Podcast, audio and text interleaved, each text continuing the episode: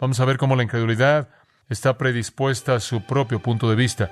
Vamos a ver cómo la incredulidad demanda más y más evidencia, pero cuando recibe esa evidencia no responde como alguna persona apropiada debería, cualquier persona que piensa.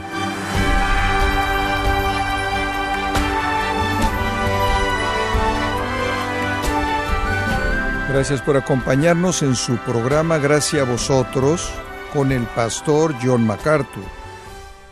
Cuando compartimos el Evangelio con amigos y familiares, es común sentirse abrumado después de haber explicado e ilustrado cada verdad bíblica en detalle, solo para darse cuenta que en su ceguera es incapaz de entender la verdad.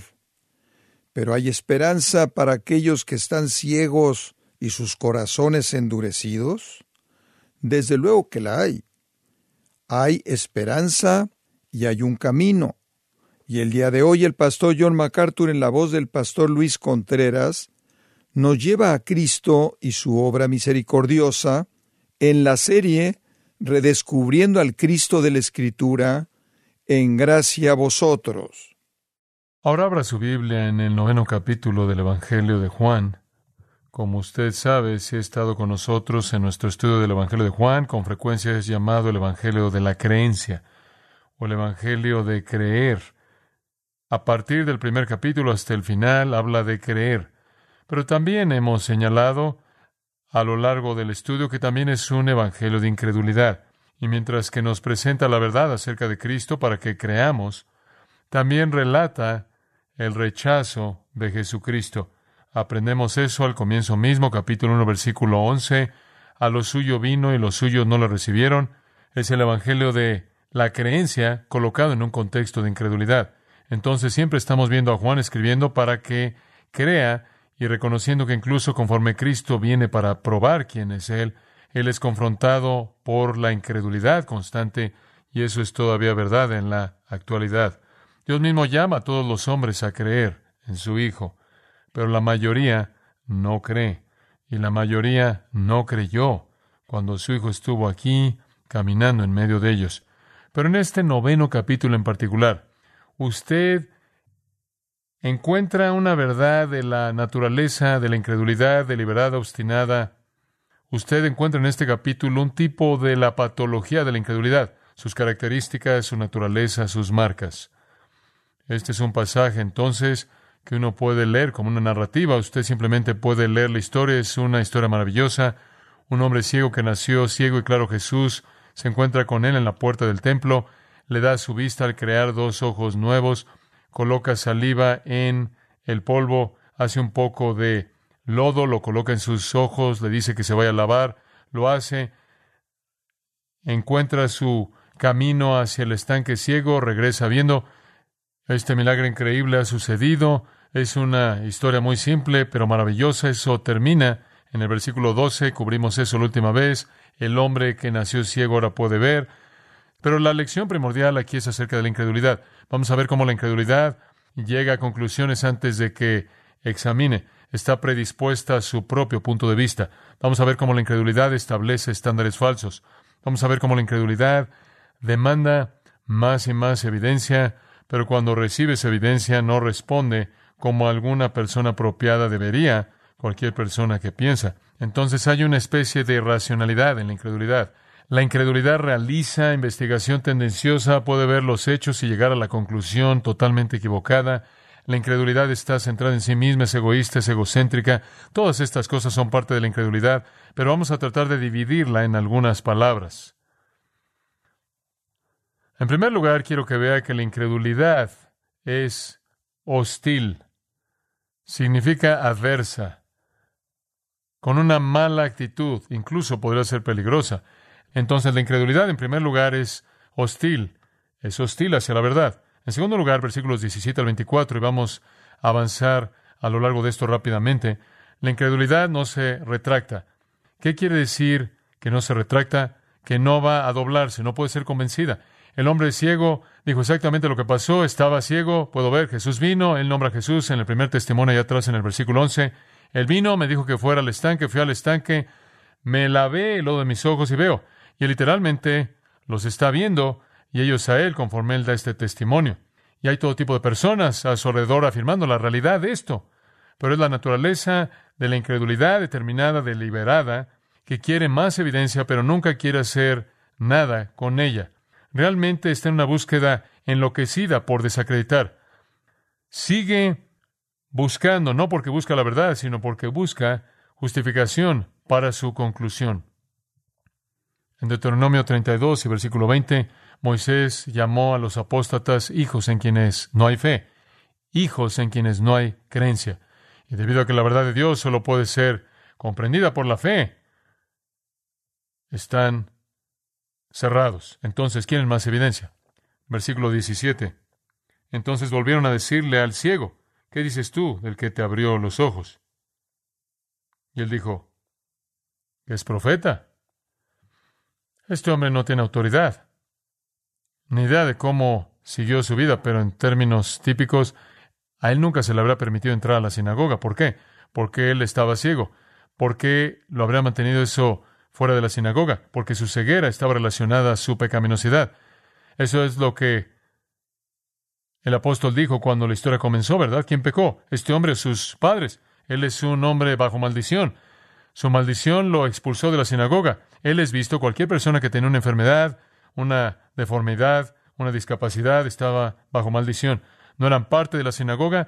Los fariseos, los escribas, no se acercaban a esas personas, no se acercaban a ellos, no los tocaban, eran parias. Entonces, aquí hay un hombre que no ha sido expuesto a la sinagoga, no ha sido instruido como las otras personas. Sin embargo, él tiene suficiente sentido para saber que este Jesús, de hecho, es el profeta. Y por cierto, eso estaba ahí en el aire. De regreso al capítulo 7, muchos estaban diciendo que Él es un profeta, Él es un profeta. Incluso Nicodemo dijo, sabemos que eres un maestro que ha venido de Dios, porque nadie puede hacer lo que tú haces, a menos de que Dios esté con Él. Remontándonos hasta el capítulo 3, Él es considerado un profeta en el capítulo 4, versículo 19, capítulo 6, versículo 14, capítulo 7, versículo 40. Entonces este hombre sigue esta idea de este hombre Jesús, Él conoce su nombre, del versículo 11, él sabe que es un profeta, él ahora cree que es un profeta de Dios por su poder milagroso. Y entonces él les da una respuesta sensata, directa, que debería haber sido el fin de la investigación. Aquí está el hombre, él puede ver. Esto debe revelar a Jesús como profeta. Versículo 18. Pero los judíos no creían que él había sido ciego y que había recibido la vista, hasta que llamaron a los padres del que había recibido la vista. Ahora recuerde, han oído del hombre, y el hombre está rodeado por todos los extraños y vecinos que lo conocían y lo trajeron, y todo ese testimonio de manera colectiva. Y aún así no creen, porque de nuevo la incredulidad no se retracta. Le estoy diciendo esto porque necesita entender que esto es lo que usted va a enfrentar cuando usted dé el Evangelio. La mayoría de la gente va a rechazar lo que usted les dice acerca del Evangelio a lo largo de su vida entera de ministerio y evangelismo. La mayoría de la gente no va a aceptar lo que usted dice. Después hay un elemento de hostilidad hacia el Evangelio hay un elemento de que no se retracta y no se mueven contra el Evangelio. Esto es lo que enfrentamos. El camino es estrecho, pocos son los que lo hallan. Entonces, este es el punto de vista predispuesto. Dicen, miren, vamos a escarbar en mayor profundidad en esto, porque no van a rendir la noción de que este hombre es un pecador y que él no es de Dios. Entonces, debe haber algo acerca de la historia que aún no están viendo. Hay algún tipo de encubrimiento, aquí hay algún tipo de mentira, algún tipo de engaño, vamos a tener que llegar al fondo de esto, entonces llaman a los padres. Y versículo 19 les preguntaron diciendo, ¿es este vuestro hijo, el que vosotros decís que nació ciego? ¿Cómo? Pues ve ahora, ¿es este su hijo? Estos padres realmente son un desastre, por decirlo de manera suave, como usted verá. Pero hacen que los padres lleguen ahí y les hacen dos preguntas. ¿Es este su hijo? Y la segunda pregunta, cómo es que él ve, cómo es que él adquirió la vista. Bueno, usted recuerda que cuando el milagro sucedió, habían algunas personas que dijeron, no, no, ese no es el hombre. Él, en cierta manera, él se ve como el hombre y quizás esta es una identidad equivocada. Nos están engañando aquí. Entonces, traigan a los padres. Los padres dijeron, sabemos que este es nuestro hijo. Bien, asumiríamos eso, ¿verdad? Digo, usted conoce a su hijo. Sabemos que este es nuestro hijo. Se acabó el caso. Fin del caso. Y pega con el martillo sobre el escritorio. El caso se acabó. El nombre es de Dios. Este es un hombre que estaba ciego y ahora puede ver. Este es nuestro hijo y él nació ciego. Pero, ¿cómo ve ahora? Versículo 21. No lo sabemos. ¿O quién le haya abierto los ojos? Nosotros tampoco lo sabemos. Tengo que detenerme ahí y decir, están mintiendo, están mintiendo. Esa es la razón por la que dije que no me caen bien estos padres. Están mintiendo, están mintiendo para cubrirse a sí mismos. Están mintiendo para protegerse a sí mismos. En el versículo 22, esto dijeron sus padres porque tenían miedo de los judíos. ¿De qué tenían miedo? Por cuanto los judíos ya habían acordado que si alguno confesara que Jesús era el Mesías, fuera expulsado de la sinagoga. La razón por la que dijeron no sabemos es porque tenían miedo de que si decían lo que sabían, que era Jesús, podrían haber sido expulsados de la sinagoga. Sabían quién hizo esto. No nada más aparecieron y hablaron con los fariseos cuando llegaron y vieron a su hijo viendo, debió haber habido una conversación. Y él sabía, versículo 11, el hombre que es llamado Jesús hizo lodo. El nombre de Jesús estaba en los labios de toda persona en la ciudad de Jerusalén. Ellos sabían lo que era ser expulsado de la sinagoga, por cierto, porque su hijo había vivido afuera de la sinagoga. Ellos sabían cuál era la prohibición, lo que era la maldición con todas sus implicaciones. Ellos sabían lo que era ser un paria y no querían eso. Por cierto, fue esa ley que fijó el antagonismo de manera permanente entre la iglesia y la sinagoga, el judío y el cristiano. Entonces, sus padres tienen miedo de los judíos. Por cierto, los fariseos ahora están siendo llamados judíos en el Evangelio de Juan. El término judío implica hostilidad. Los judíos ya habían acordado que si alguno confesase que Jesús era el Mesías, fuera expulsado de la sinagoga. Por eso dijeron sus padres, ¿edad tiene? Preguntadle a él. No lo pueden expulsar de la sinagoga, él no está en la sinagoga. Ahora, ser expulsado de la sinagoga era algo serio, era muy serio. Si usted estaba en la sociedad judía y usted no estaba en la sinagoga, usted era como un leproso. Habían tres tipos de excomulgación, pero cada uno de ellos tenía implicaciones sociales, implicaciones económicas, implicaciones religiosas. El primero, según el Talmud, habían tres tipos de shamata, lo cual significa destrucción. Eso es considerado destrucción cuando usted es expulsado de la sinagoga, aislado de Dios, la vida del país. Está Nesifá, lo cual era de siete días a treinta días. Siete días a treinta días, de una semana a un mes. Usted estaba fuera de la sinagoga, usted era un paria durante esos días. En segundo lugar estaba Nidui, treinta días y más. Eso podía durar mucho tiempo, meses, quizás años, dependiendo del crimen. Y si usted moría bajo ese castigo, usted no tenía funeral. Usted era deshonrado de manera seria.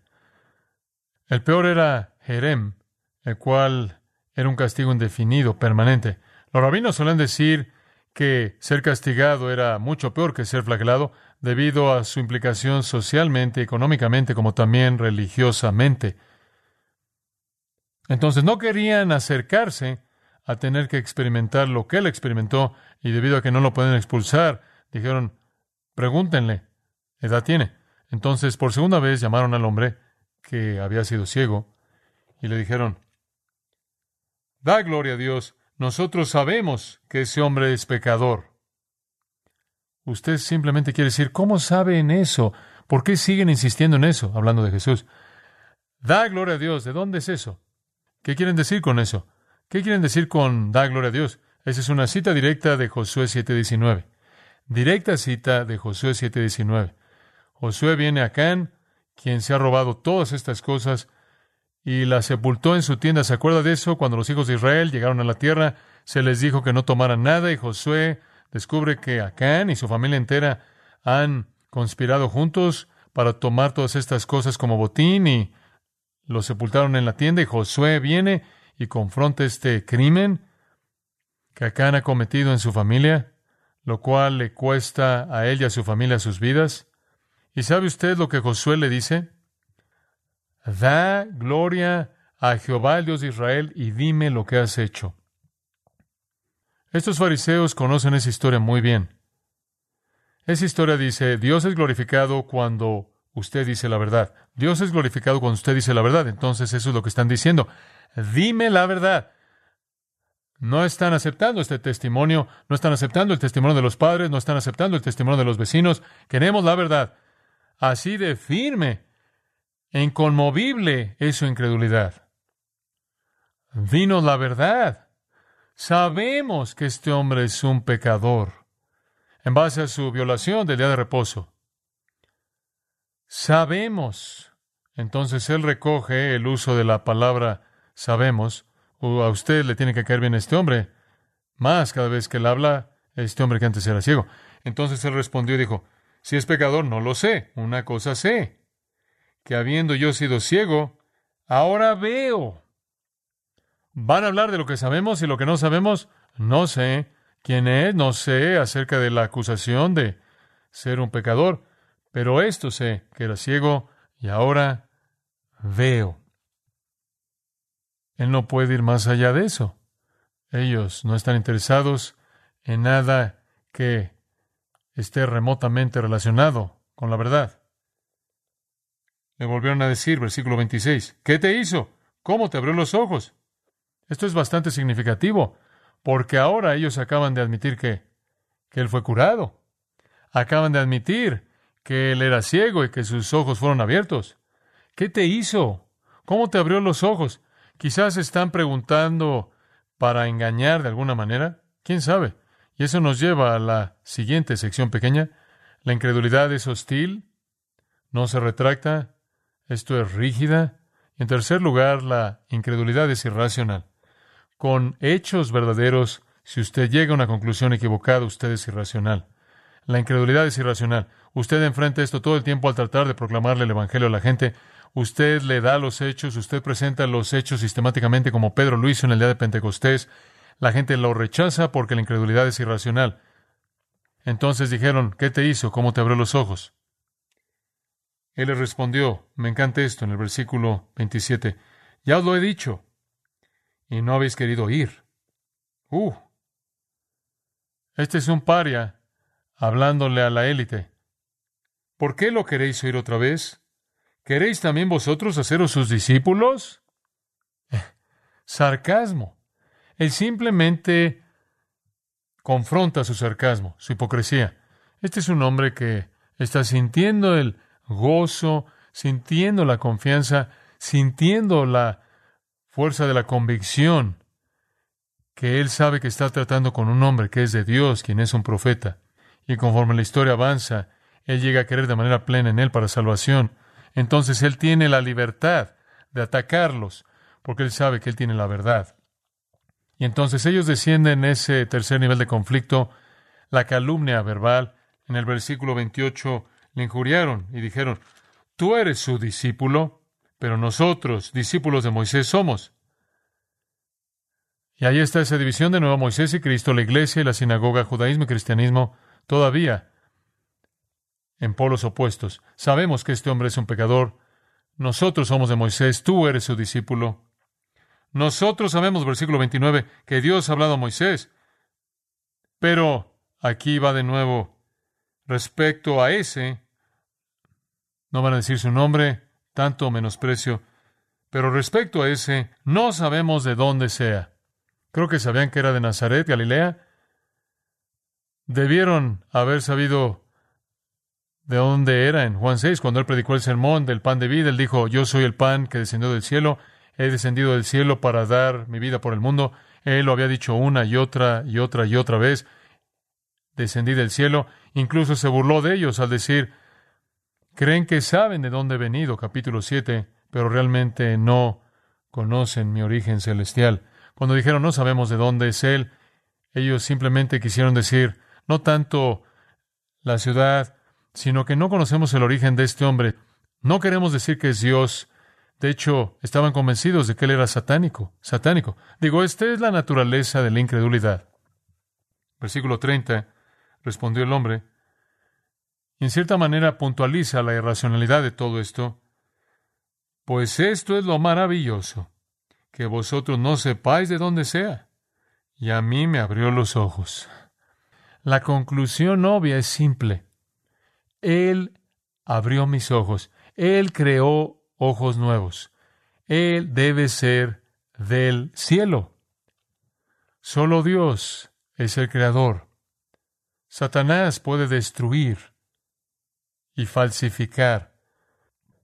Solo Dios puede crear. Él ha abierto mis ojos y ustedes no saben de dónde es Él. Cuando la incredulidad investiga un milagro, va a inventar la conclusión con la que comienza, incluso si tiene que operar de una manera irracional. Finalmente, simplemente vamos a concluir, la incredulidad es insolente. ¿Qué significa insolente? Abusivo, menosprecia. Usted ve la insolencia de la incredulidad en los versículos 31 al final del versículo 34. El hombre sigue hablando. Él cita un teólogo. Me gustaría que tuviéramos tiempo de desarrollar su teología entera aquí. Sabemos que Dios no oye a los pecadores. Ese es un principio del Antiguo Testamento. Si yo hubiera mirado la iniquidad en mi corazón, el Señor no me habría escuchado. Eso es lo que el Antiguo Testamento dice. Este hombre conocía su Antiguo Testamento. Dios no oye a pecadores. Pero si alguno es temeroso de Dios y hace su voluntad, a ese oye. Desde el principio no se ha oído decir que alguno abriese los ojos a uno que nació ciego. Y como le dije, no hay algo así en todo el Antiguo Testamento. Este hombre conocía su teología, él era un hombre razonable, conocía su Antiguo Testamento, y después, si este no viniera de Dios, nada podría hacer. Él no podría hacer estos milagros, él no podría hacer esto si no fuera de Dios. Entonces él se ha vuelto el predicador. Él se ha apoderado de la reunión. Él está hablando a los líderes. Primero él es sarcástico y ahora él es específico. Y tiene una mente clara, una mente clara y fiel al Antiguo Testamento. E incluso se está refiriendo al Antiguo Testamento que Dios no oye las oraciones de pecadores. Él les está dando una explicación de la realidad, una explicación sensata, razonable, lógica, a la cual ellos responden con la insolencia en el versículo 34. Respondieron y le dijeron, tú naciste del todo en pecado y nos enseñas a nosotros. Ese es el menosprecio de todo. Entonces se vuelve físico y lo expulsaron. Prepárese para enfrentar esto cuando la incredulidad investiga un milagro. Así actúa. Esto será una decepción, ha sido una decepción ya en su vida, estoy seguro. Una decepción seria a lo largo de los años para cualquiera de nosotros que hemos caminado con Cristo por mucho tiempo. Acumulamos este tipo de decepción. ¿Qué hacer acerca de esto? ¿Cómo puede cambiar? Bueno, la única respuesta es ir a donde Jesús fue en Juan 6, tres veces. Él dijo esto, todo lo que el Padre me da, vendrá a mí. Ninguno puede venir a mí si el Padre que me envió no le trajere. Y después, en el versículo 65 de Juan 6, Él lo resumió otra vez. Por esto os he dicho que nadie puede venir a mí si no le fuere dado por el Padre. La única manera en la que un incrédulo puede ser liberado de este tipo de cautividad rara y esclavitud a lo que es malo, irracional e intolerante y que está lleno de enojo, la única manera en la que un incrédulo puede ser liberado de esto es por el poder de Dios. Entonces, ¿qué hacemos? Le rogamos a Dios a que muestre su gracia, ¿no es cierto? Le rogamos al pecador que crea y le rogamos a Dios que muestre su gracia. Porque el hombre natural, Pablo dice, no entiende las cosas de Dios, para él son locura, porque se evalúan espiritualmente y él está espiritualmente muerto. Entonces no salimos a evangelizar con alguna esperanza realmente de que tenemos el poder en nuestra razón, o el poder en nuestros hechos, o el poder en nuestra verdad, para despedazar la ceguera y la oscuridad y la esclavitud de la incredulidad. Vamos con la verdad y clamamos a Dios para que saque al pecador de esta esclavitud de incredulidad. Oremos. Padre, te agradecemos porque hemos podido ver tu palabra. Ayúdanos a entender la incredulidad quizás un poco mejor y úsanos para armarnos, para darnos ciertas expectativas y, lo que es más importante, a saber que incluso nuestro Señor Jesús, quien no tuvo paralelo, no tuvo Igual, al proclamar la verdad, enfrentó incredulidad y rechazo masivos y descansó en el hecho de que la única manera en la que los incrédulos de corazón duro jamás podrán ser rescatados de su propia incredulidad es cuando son atraídos por ti, oh Padre. Entonces te pedimos, Señor, que vayas con nosotros en el trabajo de evangelismo, en la proclamación del Evangelio y que tú atraigas a pecadores a ti mismo. Por un lado, tenemos que advertir a los pecadores que son responsables por su pecado, incredulidad y rechazo, y al mismo tiempo tenemos que depender completamente de ti para la obra de traerlos a ti mismo. Ayúdanos a descansar con confianza en tu propósito y tu poder y ser imparables y estar prontos para presentar tu Evangelio cuando tú nos des esa oportunidad. Ahora, Padre, estamos tan agradecidos de nuevo porque no podemos hacer esto si no tuviéramos tu revelación, tu palabra. No sabremos cómo adorarte, no sabremos quién eres, no sabremos lo que has hecho, no sabremos lo que has pedido, no sabremos lo que nos has provisto, pero sabemos todo eso a través de tu palabra preciada. Y toda nuestra adoración y toda nuestra predicación y enseñanza esté informada desde el cielo, porque este es el libro que tú has escrito. Te agradecemos por su tesoro inagotable y su verdad, y que sea aplicada a cada vida para tu gloria. Lo pedimos en el nombre de tu Hijo. Amén.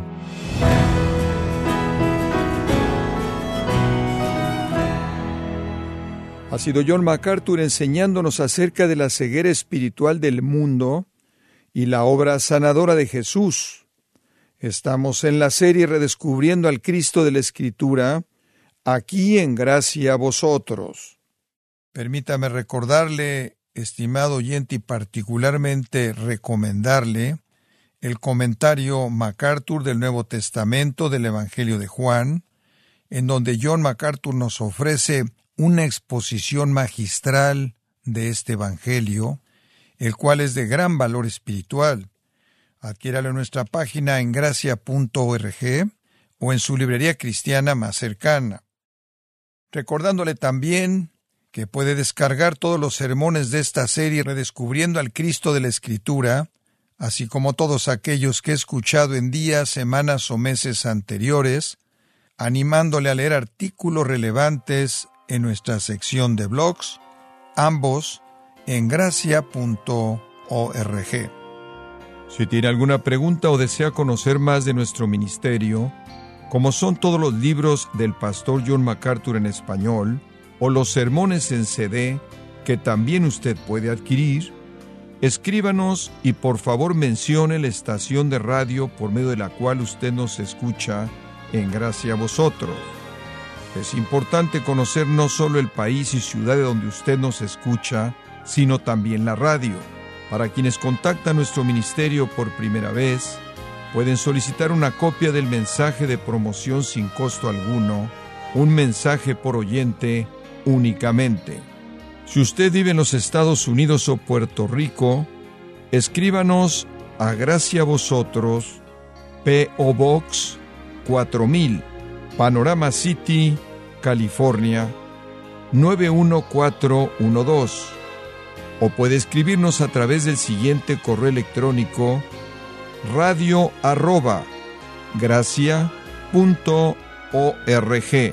Esto ha sido todo por hoy y queremos agradecerle su sintonía de lunes a viernes en nombre de John MacArthur y del personal de este organismo, invitándole para que nos acompañe en la próxima edición y así juntos continuar desatando la verdad de Dios un versículo a la vez en gracia a vosotros.